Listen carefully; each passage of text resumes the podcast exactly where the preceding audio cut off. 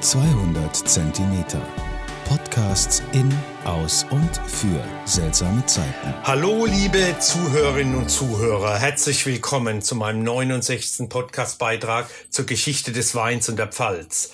Mein heutiges Podcast-Ziel ist der Küstenweg in Rheinhessen. Und selbstverständlich möchte ich euch, unser unmittelbarer Nachbar, das größte Weinanbaugebiet in Deutschland, Rheinhessen, vorstellen. Mit 26.000 Hektar das flächenmäßig größte deutsche Weinanbaugebiet. Im Norden gelegen am Rheinknie bei Mainz und im Süden bei Worms verlaufen die Grenzen des Weinanbaugebiets Rheinhessen. Trotz des Namensbestandteils hat es keinen geografischen Bezug zum Bundesland Hessen. Der Name leitet sich aus der von 1816 bis 1919 bestehenden historischen Zugehörigkeit des Gebiets als Provinz Rheinhessen des Groß Großherzogtums Hessen ab. In Rheinhessen sind die klimatischen Verhältnisse für den Weinbau optimal. Mit einer Durchschnittsjahrestemperatur von 11 Grad Celsius und 1700 Sonnenstunden ist es eines der wärmsten Gebiete in Deutschland. Rheinhessen verfügt über ein vielfältiges Bodenprofil, meist aber Lös- und Flugsande, aber auch Sedimente und Verwitterungsböden sowie Quarzitböden. Der Rebsortenspiegel ist sehr vielseitig. 70 Prozent Weißwein und 30 Prozent Rotwein. Allerdings hat sich in den letzten zehn Jahren die Rotweinflächen mehr als verdoppelt. Ein klasse Weinanbaugebiet in unserer unmittelbaren Nachbarschaft zur Pfalz. Aber warum Küstenweg, so fernab vom nächstgelegenen Meer?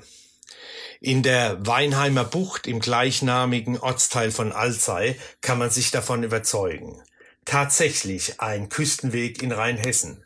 Schließlich war das Mainzer Becken einst von einem subtropischen Meer überflutet. Das ist zwar schon 30 Millionen Jahre her, doch zahlreiche Gestein- und Fossilienfunde zeugen von einer vielfältigen Unterwasserwelt.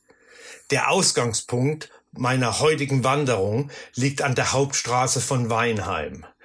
Der Ort, der bis 1972 eigenständig war, ist inzwischen der größte von vier Alzeyer Stadtteilen. Der 8,7 Kilometer lange Rundweg Weinheimer Bucht begeistert. Das erste Naturdenkmal unserer Wanderung liegt am Ostende der Weinheimer Bucht und ist nicht zu übersehen. Die Trift ist eine ehemalige Sandgrube, die sich meterhoch vor uns aufbaut. Die weltberühmte geologische Stätte ist ein hervorragend erhaltener Querschnitt durch die urzeitlichen Meeresböden. An der Trift ist ein kleiner Weinberg angelegt, den die rheinhessischen Weinmajestäten höchstpersönlich pflegen. Hier an der Trift hat man das Urmeer im Rücken und das Rebenmeer vor Augen. Ein schöner Platz, um mit einem guten Glas Wein den Sonnenuntergang zu genießen.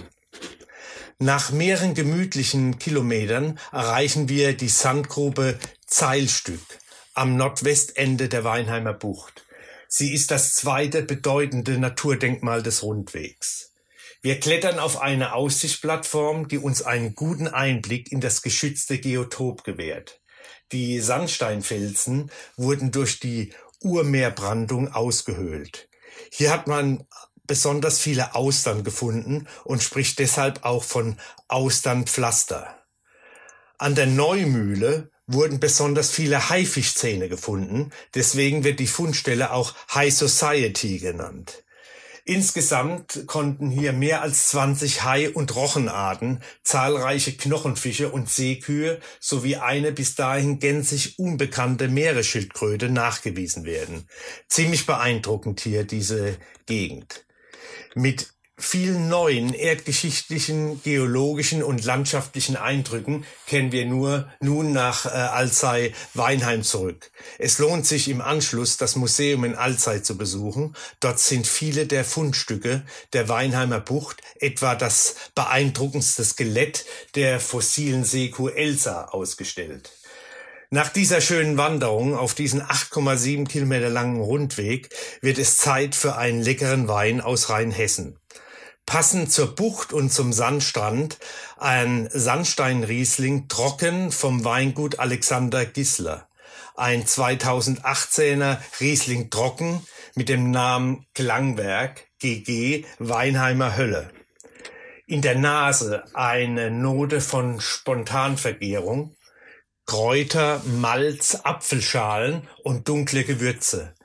Am Gaumen saftig und würzig, in einer kräftigen Struktur, reife Früchte, gute Extrakt an dem Gaumenmitte, mineralisch und elegant. Ein Spitze Riesling aus Rheinhessen. Ich hoffe, mein Podcast hat euch heute wieder gefallen. Zum Wohle die Pfalz und Rheinhessen, euer Michael Born.